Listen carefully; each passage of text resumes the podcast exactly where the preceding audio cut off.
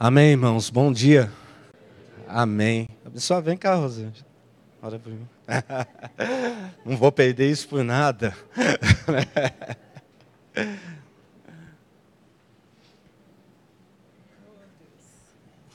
Senhor Deus, o Senhor é quem chama, o Senhor escolhe desde o ventre.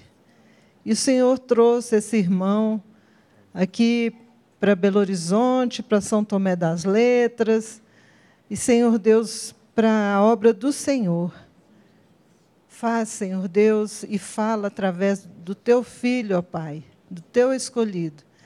Nós estamos aqui preparados e querendo ouvir do Senhor. Usa a vida dele, Pai. Em nome de Jesus. Amém. Amém. Amém. Amém, né, irmãos? Glória a Deus. É, graça e paz a todos. Vamos lá, né? Culto de missões, uau. Glória a Deus, irmãos. Irmãos, antes de iniciar rapidinho, eu quero falar um pouquinho, coisa rápida sobre a Cristo House, né? É, sobre um. Assim, igual falei, né? Para a gente conversar em mais detalhes, é bom a gente sentar, conversar, para quem quiser conhecer sobre a Cristo House, tá o pastor Urso aí, o pastor Lucas, a Maria, a Luísa, eu estou aqui.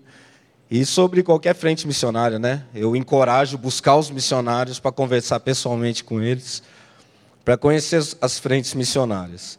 Mas a Cristo House, ela é algo que Deus colocou no nosso coração. Ah, eu era da comunidade HIP, né? O qual o Lucão era pastor lá. E eu fui enviado para Santo Tomé das Letras, e esse ano completou 10 anos que eu estou lá. Né? Eu ali, né? minha esposa, minhas meninas, a Rawane e a Radassa. Né? Abraço delas para vocês, tá bom? Não puderam vir. E 10 anos que estamos lá e nós somos com o propósito de evangelizar os hips, né? povos alternativos, tribos alternativas, pessoas de culturas alternativas que vão para lá, que é uma cidade propícia para isso, muito bonita em natureza, quem já conheceu lá sabe, e muitas cachoeiras e tem a fama de pelo seu esoterismo, ocultismo, a nova era e tal, tal, tal. E chegamos lá como são povos itinerantes, os hippies e tal.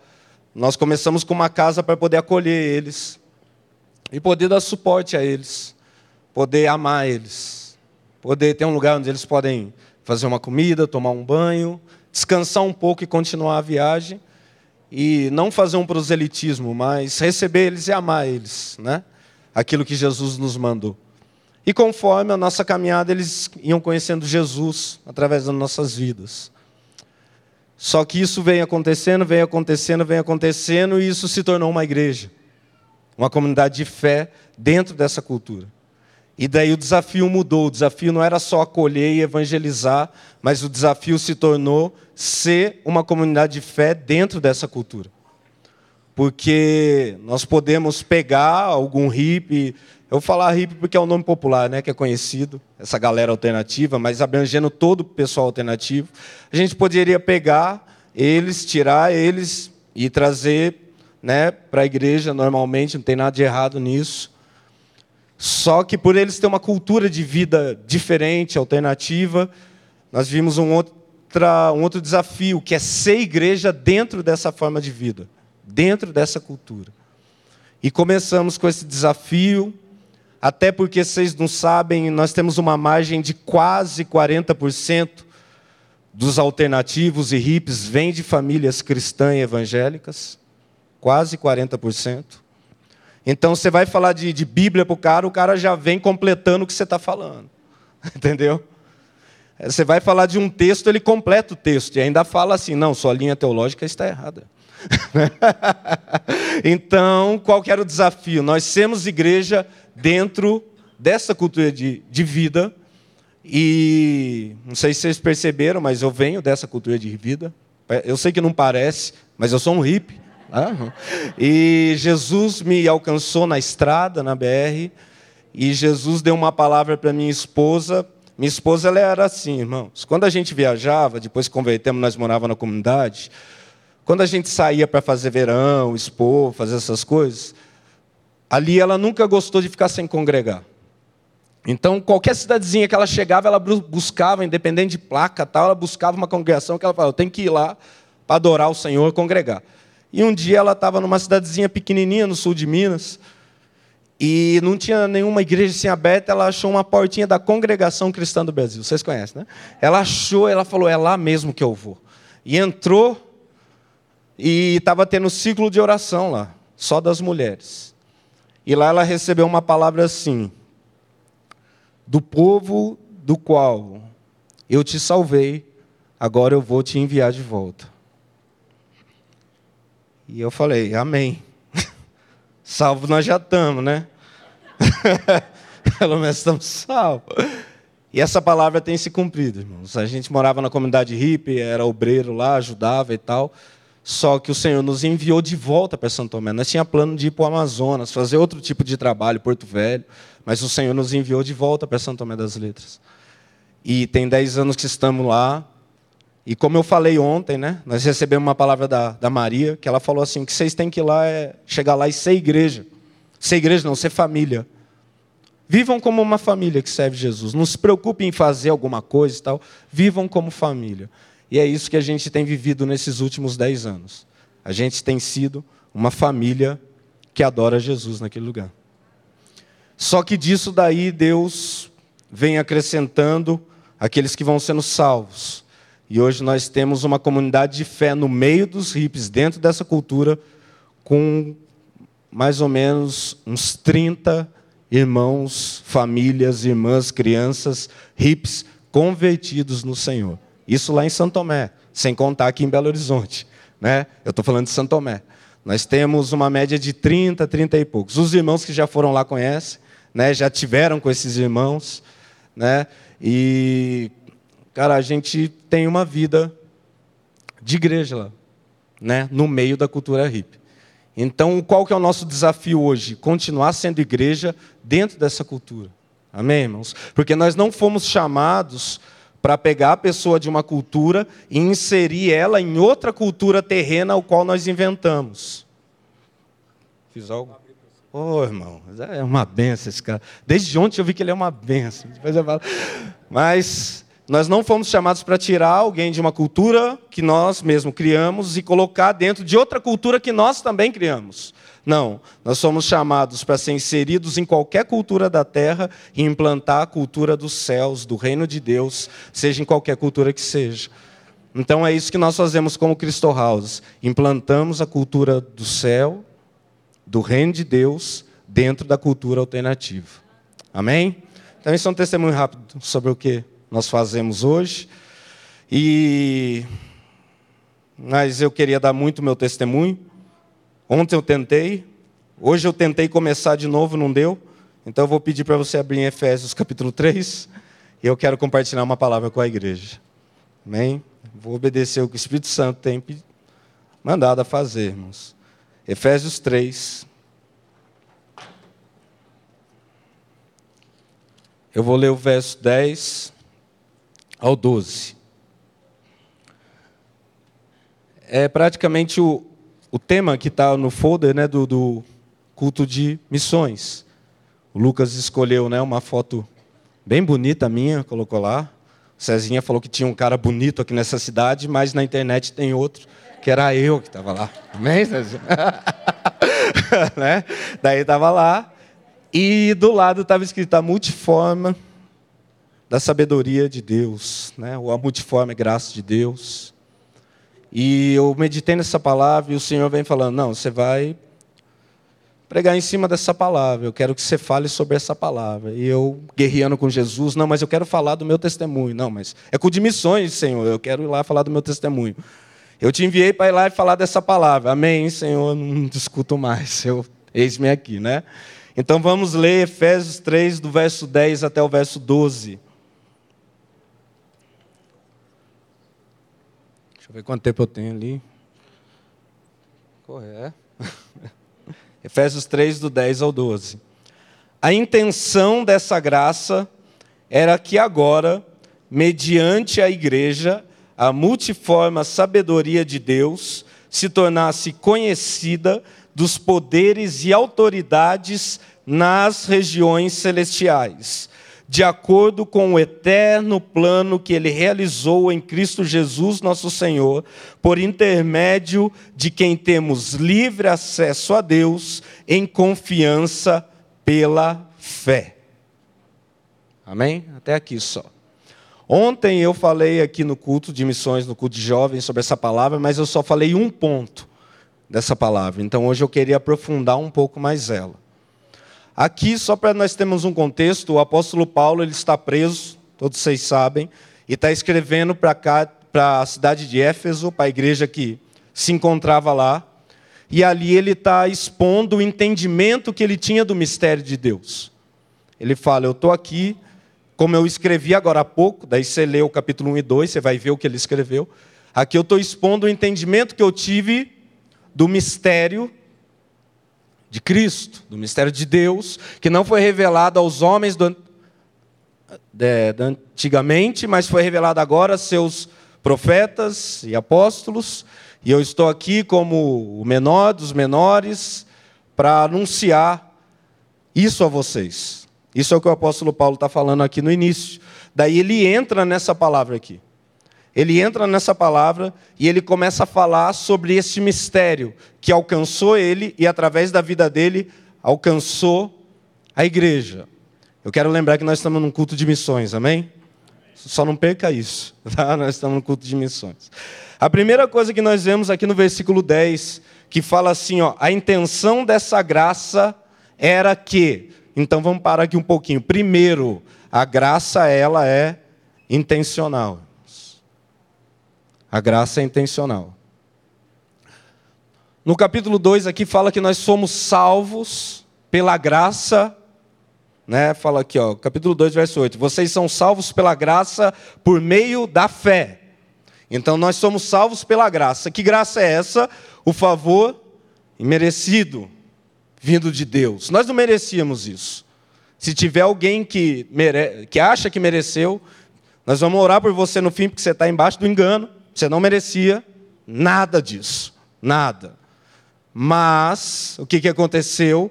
Deus nos amou e pela graça nos alcançou. Só que Ele não nos alcançou para nós sermos salvos e falar: ufa, fui salvo do inferno, posso sentar ver o culto de domingo e tocar a vida. Não. Se você voltar um pouquinho para Atos capítulo 9, eu vou lendo alguns versículos só para ir respondendo aqui. Atos capítulo 9, do verso 13 ao 16, diz assim: Respondeu Ananias: Senhor, eu tenho ouvido muita coisa a respeito deste homem e de todo o mal que ele tem feito aos teus santos em Jerusalém. Ele chegou aqui com autorização dos chefes dos sacerdotes para prender todos que invocam o teu nome. Mas o Senhor disse a Ananias: Vá, este homem é meu instrumento escolhido para levar o meu nome perante os gentios e seus reis, e perante o povo de Israel. Mostrarei a ele o quanto deve sofrer pelo meu nome. Uau, que chamado missionário, né, irmão? Venha que você vai sofrer pelo meu nome. É difícil ver um chamado desse hoje, né? Com o chamado leve, a galera não está querendo vir, né? Mas tudo bem, o que acontece? Paulo, um dos maiores perseguidores da igreja, né, assassino da igreja naquela época, dava aval para cristãos serem mortos, famílias de cristãos serem mortos, presos, acabados, dilacerados. Ele está indo para acabar com a igreja, ele está indo para prender o pouquinho de cristão que tinha ainda pelo caminho. E de repente, literalmente, Jesus derruba ele do cavalo. Ele cai, ele fica cego, ele vai para um lugar, fica lá durante três dias. O Senhor aparece a Ananias e fala: Ananias, eu quero que você vá encontrar com Saulo. Ananias falou: Meu Deus, tem misericórdia de mim. Está amarrado, não é de Deus isso. Estou brincando, viu? Mas é viagem minha. Ananias, por quê? Porque Ananias está sendo convidado a ir encontrar o assassino dele. O cara que ia prender ele. O cara que ia matar ele o Senhor aparece em visão e fala assim: Ananias, Eu poderia te mandar para qualquer outra cidade, para você fugir desse cara. Mas não, eu quero que você vá ao encontro desse cara. Uau, né, gente? E daí Ananias, é lógico, ele fala a mesma coisa que eu falaria. Eu acho que eu... ele fala: Senhor, mas esse cara está matando cristão. Senhor, esse cara ele veio aqui para acabar com aqueles que invocam o teu nome. E o Senhor fala: vá, porque esse homem é um instrumento escolhido meu, para levar o meu nome aos gentios, aos seus reis e ao povo de Israel. Resumindo, para todo mundo. Porque metade era gentil, metade era o povo de Israel. E quem não entrava nesse povo eram os reis. Né? Ah, não, não é os gentios. Então, os reis. Paulo foi chamado para anunciar para todo mundo. E ele fala: ele não vai só anunciar, é necessário que ele sofra pelo meu nome. Paulo foi alcançado pela graça, sim ou não? Sim. Essa graça era intencional, sim ou não? Sim, irmãos. Nós temos 25% do Novo Testamento graças a esse homem, que foi alcançado pela graça e entendeu que ele não foi alcançado só para ficar num banco de igreja dando glória a Deus e aleluia. Mas ele foi alcançado porque ele tinha que levar o evangelho e dar sua vida pelo nome de Jesus.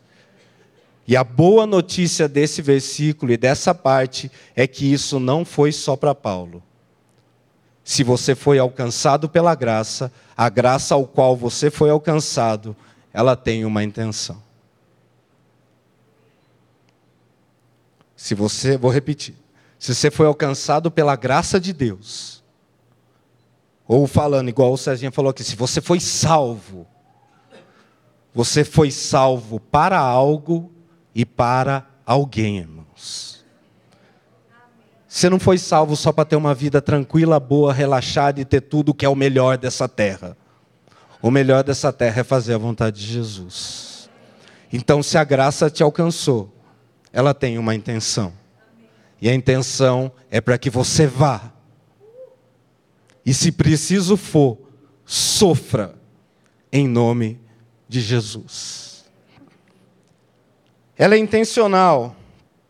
Mas a intenção é só eu ir sofrer? Não, você pode me falar assim: esse chamado era específico para Paulo.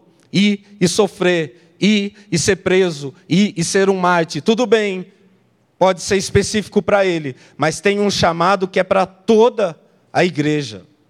E a intenção, essa graça intencional que alcança toda a igreja, qual que é a intenção? É tornar a multiforme sabedoria de Deus conhecida no mundo espiritual.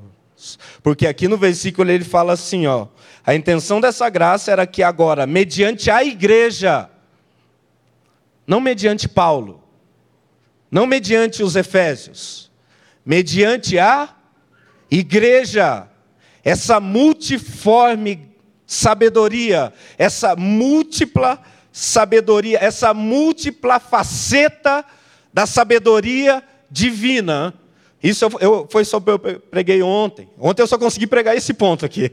Foi só ontem, só isso. Mas hoje o Senhor falou para mim dar a palavra completa. Amém? Então eu vou dar a palavra inteira.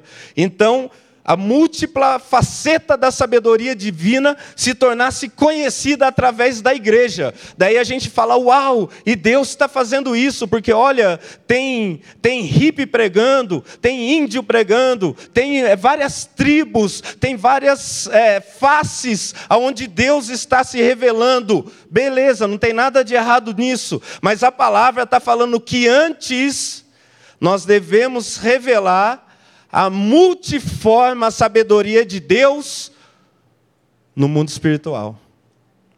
Porque está falando aqui, revelar para principados e autoridades nas regiões celestiais. Então, antes de revelar na terra, a igreja foi chamada para revelar a sabedoria de Deus nos céus, irmãos, nos lugares invisíveis.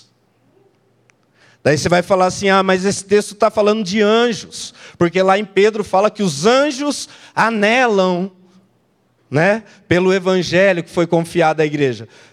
Para mim, esse texto está falando tanto de anjo como de demônios. Porque se você for para Efésios capítulo 6, versículo 12, fala que a nossa luta não é contra carne nem sangue, mas contra principados e potestades, hostes espirituais da maldade, e aí vai nas regiões celestiais, no popular, no mundo espiritual. Então, onde a igreja foi chamada para revelar a sabedoria divina, primeiramente, no mundo espiritual, irmãos. No mundo espiritual, tanto para anjos, tanto para demônios, tanto para quem for que estiver nas regiões celestiais. Por quê? Porque isso é testemunho, irmãos. Eu estou de frente ali, ontem eu fiquei olhando, eu falei, Deus, o Senhor é bom. Eu já sabia que aqui é, é o ano do testemunho aqui na CCZS, mas agora está pregando ali de frente, escrito testemunho. Foi só uma testificação. Porque, irmãos, o nosso problema é que, como igreja, nós queremos testemunhar Jesus na terra, nós queremos testemunhar Jesus a todos os povos, línguas, tribos e nações, mas não paramos ainda para pensar se, como igreja, estamos testemunhando nas regiões espirituais. Nós estamos manifestando a sabedoria de Deus no mundo espiritual? Os demônios conhecem quem são vocês? Ou quem somos nós. Os anjos conhecem quem somos nós. Deus é onisciente. Deus sabe de todas as coisas. Anjos e demônios não. Quando o evangelho foi revelado em Cristo, aquilo foi uma surpresa até para eles. E quando o evangelho foi revelado em Cristo através de um povo como nós, daí que matou eles de infarto, irmãos. Eles falaram: desses caras não. Mas a boa notícia é que desses caras, sim, somos nós. Somos nós. Então, nós somos chamados. Cara, glória a Deus, vamos sair para as ruas, vamos dar testemunho, vamos para as tribos, vamos para as nações, vamos lá para a África, São Tomé, vamos para as ruas aqui de BH, vamos lá para o Paraguai, Haiti, vamos embora, gente. Só que não tem como ir se antes nós não fomos uma revelação do conhecimento e sabedoria divina no invisível, no mundo espiritual. E tem gente que está preocupado em fazer aqui no natural. E nem se importa como se move espiritualmente. Eu acho que é um. Nós precisamos desse resgate, que o Espírito Santo tenha misericórdia de nós e nos leve, nos leve a entender que o tempo de trabalho, o tempo de estudo, o tempo de cuidar das coisas daqui é importante, mas nada disso é tão importante quanto estar na presença do Senhor, nos movendo nas regiões celestiais, cara. Certa pessoa, eu falei ontem, eu vou repetir. Certa pessoa falou assim, certa pregadora uma vez: Ah, eu não concordo com aquela igreja, porque só fica orando, só fica adorando. Eles deviam ir para a rua evangelizar, fica só orando, adorando, orando, adorando. Ela foi infeliz na fala dela. Por quê? Porque eu já vi muita gente não fazer nada em nome de Jesus na rua, mas eu nunca vi pessoas que investem tempo em oração e adoração não fazerem nada, irmãos. Quanto mais tempo você passa com Deus nas regiões celestiais, no diante do trono dele, mais fruto através da sua vida vai ser produzido nas ruas. Amém? Nós precisamos, irmãos. Nós precisamos. Se nós queremos levar esse evangelho para todas as nações, toda a terra, nós precisamos estar tempo diante do nosso Senhor. E não como pessoas sozinhas, como igreja. Seja na adoração pública ou seja no solitário. Mas mesmo quando você estiver lá sozinho, saiba que há uma igreja orando por você. Nas 12 horas aqui eu falei isso rapidinho. Faz 10 anos que estou em Santo Tomé e a gente passa por altas coisas lá. Quem foi lá já sabe, já sabe como é os céus de lá, não preciso ficar falando, né? E tal. Se você não sabe, eu não vou falar também para te dar curiosidade disso aí, tá? E muitas coisas nós já vivemos lá, só que depois que nós somos abraçados aqui pela igreja, pela comunidade cristã e pelo departamento de missões como missionários, irmãos, algo mudou na nossa caminhada lá. Parou de vir problema? Não, aumentou. Parou de ficar difícil? Não, ficou mais ainda.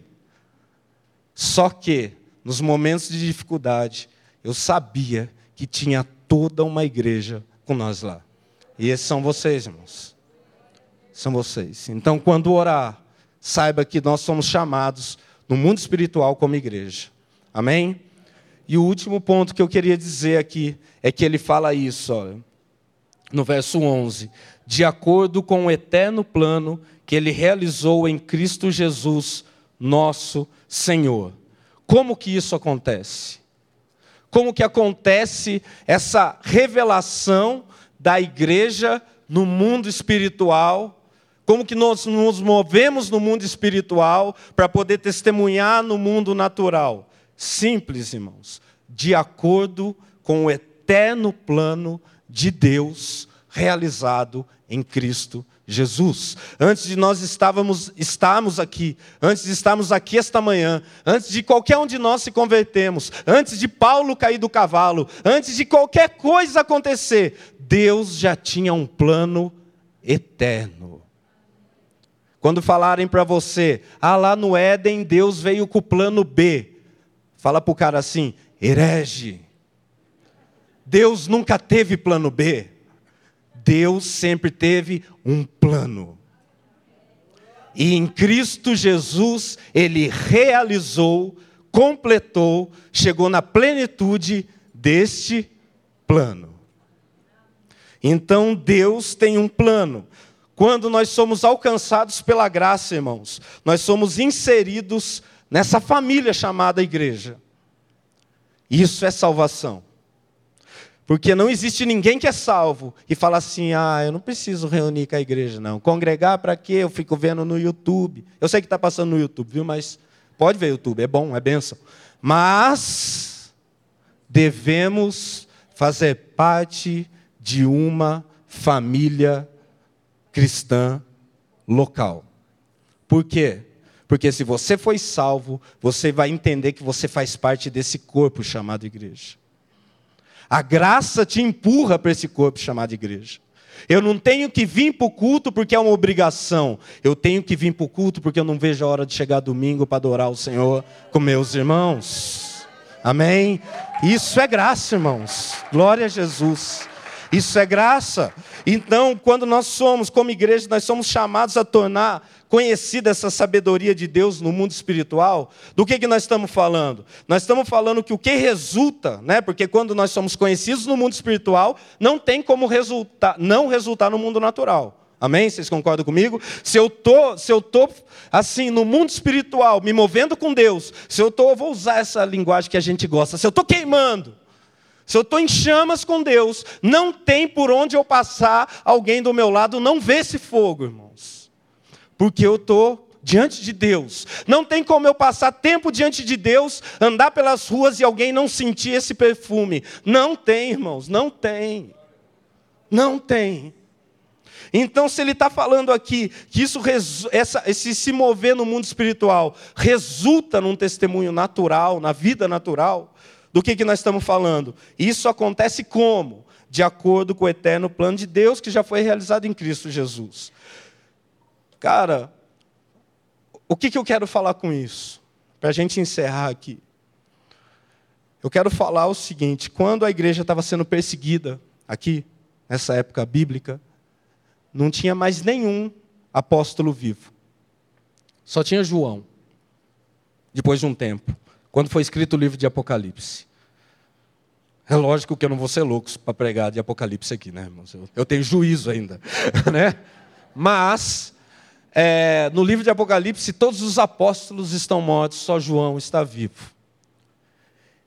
E a igreja está sendo assolada, a igreja está sendo destruída. As pequenas comunidades cristãs que tem estão sendo acabadas. Roma está usando o cristão para fazer tocha humana para clarear as ruas de Roma. Roma está usando cristão para divertimento de sábado. Aqui a galera vai né, no Mineirão, nesses estádios aí. Lá não, lá eles iam ver cristãos vestidos com pele de bicho para leão sair correndo atrás. Essa era a realidade daquela igreja. E o único apóstolo vivo estava preso numa ilha chamada Pátimos. Qual que é a mentalidade dos únicos discípulos que estão para a rua? A igreja de Cristo acabou, cara. Vai acabar. Está matando tudo. Não está sobrando de ninguém.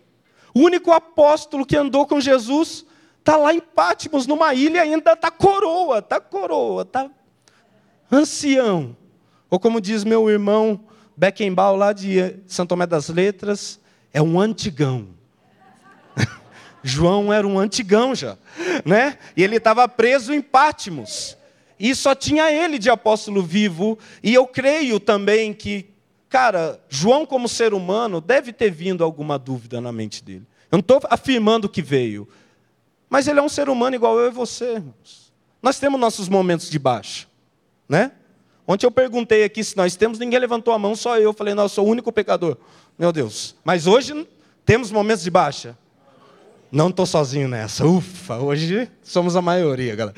Então, temos, e eu creio que João também tinha os dele. E depois que ele escreve as cartas do Apocalipse ali, cara, é maravilhoso o que acontece. Jesus aparece a ele, no capítulo 4, versículo 1, e diz assim: Portanto, depois dessas coisas, isso João escrevendo, depois dessas coisas, olhei e diante de mim estava uma porta aberta no céu. A voz que eu tinha ouvido no princípio, falando comigo como trombeta, disse: Suba para cá, e eu mostrarei a você o que deve acontecer depois dessas coisas. Sabe o que eu entendo que Deus está falando com João aqui? João, para de olhar para isso que está ao seu redor. A igreja não vai acabar. Para, para. Para de olhar para a sua prisão, para de olhar para a sua dificuldade, para de olhar para a sua enfermidade, para de olhar para a sua falta de dinheiro, para de olhar para os irmãos que você está pastoreando lá, que está lá em Éfeso, para de olhar para tudo isso, porque eu estou abrindo uma porta no céu para que você suba aqui e eu mostre as coisas da visão, do ponto de vista daqui. Isso é se mover nas regiões celestiais. O que está acontecendo no Brasil? O que está acontecendo nas nações? Muitas coisas, mas o chamado continua sendo o mesmo. Sobe aqui e eu te mostrarei o que, que há de acontecer. Sobe aqui. Glória a Jesus. Estou tentando terminar aqui, irmãos. Colossenses capítulo 3, versículo 1. Portanto, já que vocês ressuscitaram com Cristo, procurem as coisas que são do alto, onde Cristo está sentado à direita de Deus. Mantenha o pensamento nas coisas do alto e não nas coisas terrenas, porque vocês morreram e agora a sua vida está escondida com Cristo em Deus. Irmãos, isso é para nós, cara. O pau está quebrando, está dando tudo errado, é, não sei o que, é, mudou. Ai, quem está liderando a nação? Quem está não sei o que? Ai, meu Deus, o que, que eu vou fazer agora? Ai, ai, minha igreja, não sei o que. Busquem as coisas lá do alto. E quando as coisas daqui da terra distraírem vocês, voltem para esse versículo. Busquem as coisas lá do alto e escutem a voz de Deus falar assim para vocês: sobem aqui, que eu tenho uma porta aberta para vocês, para mostrar as coisas que virão. Nós, como igreja, queremos saber as coisas que virão. Busquem as coisas do alto. Parem de andar baseados nas coisas daqui da terra. As circunstâncias não determinam o nosso avanço como igreja. Deus determina a nossa caminhada como igreja. Porque existe um plano eterno. E esse plano já foi realizado. O que nós precisamos é estar inseridos na vida daquele que realizou esse plano eterno. O nome dele é Jesus Cristo. Irmãos, eu quero só para. Agora é de verdade mesmo, para fechar. Nesses dez anos, estando em São Tomé das Letras, Eu tenho acho que 15 de conversão, não sei, 15, 16, sei lá. Já nem lembro mais, irmão. Não vou falar de verdade, porque eu sou um jovem ainda e não vou falar de verdade. Mas, assim, de, em Santo Tomé eu tenho 10 anos. Tem uma palavra do Lucão que é muito boa. Não sei se ele já ministrou aqui, eu creio que sim, não sei. Eu tenho escutado tanto ele que eu nem sei onde ele ministrou as palavras mais. Mas ele fala sobre as marcas de um discípulo. Ele ministrou lá em Santo Tomé para a galera. As marcas de um discípulo que são as marcas do Espírito Santo, o amor de Deus e o serviço. Só que eu queria encerrar isso aqui falando das marcas da missão, irmãos. Sabe por quê? Porque nesses dez anos, caminhando em Santo Tomé, cara, eu acho que você pode perguntar para qualquer missionário aqui. Isso acontece com qualquer cristão que anda com Jesus. Ele traz marcas. Mas eu quero ser mais específico com os missionários que estão aqui, porque o Senhor está colocando no meu coração de ser específico com os missionários que estão aqui. Nós trazemos marcas, Léo. Nós trazemos marcas. Nós trazemos marcas. Marcas da missão. E são marcas, irmãos, que muitas vezes dói. Nós trazemos marcas na área emocional, na área psicológica. Alguns de nós trazemos marcas até nas áreas físicas, nas áreas relacionais. Perdemos relacionamentos por não negociarmos os princípios de Cristo. Somos rejeitados pelas pessoas da cidade, somos tirados, somos zombados, somos mentidos, e isso durante todo o passar do ano vai causando marcas. E às vezes tem um dia que você acorda e essas marcas estão doendo. E esses dias atrás foi um dia que eu acordei e essas marcas estavam bem doloridas. E o Senhor me deu uma palavra, que eu anotei aqui, lá em 2 Coríntios, capítulo 11, 12. E quando eu abri, o Senhor falou assim comigo: Pois nós, que estamos vivos, somos sempre entregues à morte por amor a Jesus para que a sua vida também se manifeste em nosso corpo mortal, de modo que em nós atua a morte, mas em vocês atua a vida.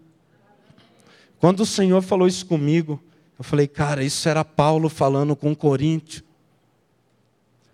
Os caras estavam tirando Paulo, os caras estavam falando que ele era uma farsa, os caras estavam falando mal dele. O cara tinha plantado a igreja, se eu fosse ele, sei lá o que eu fazia, irmão.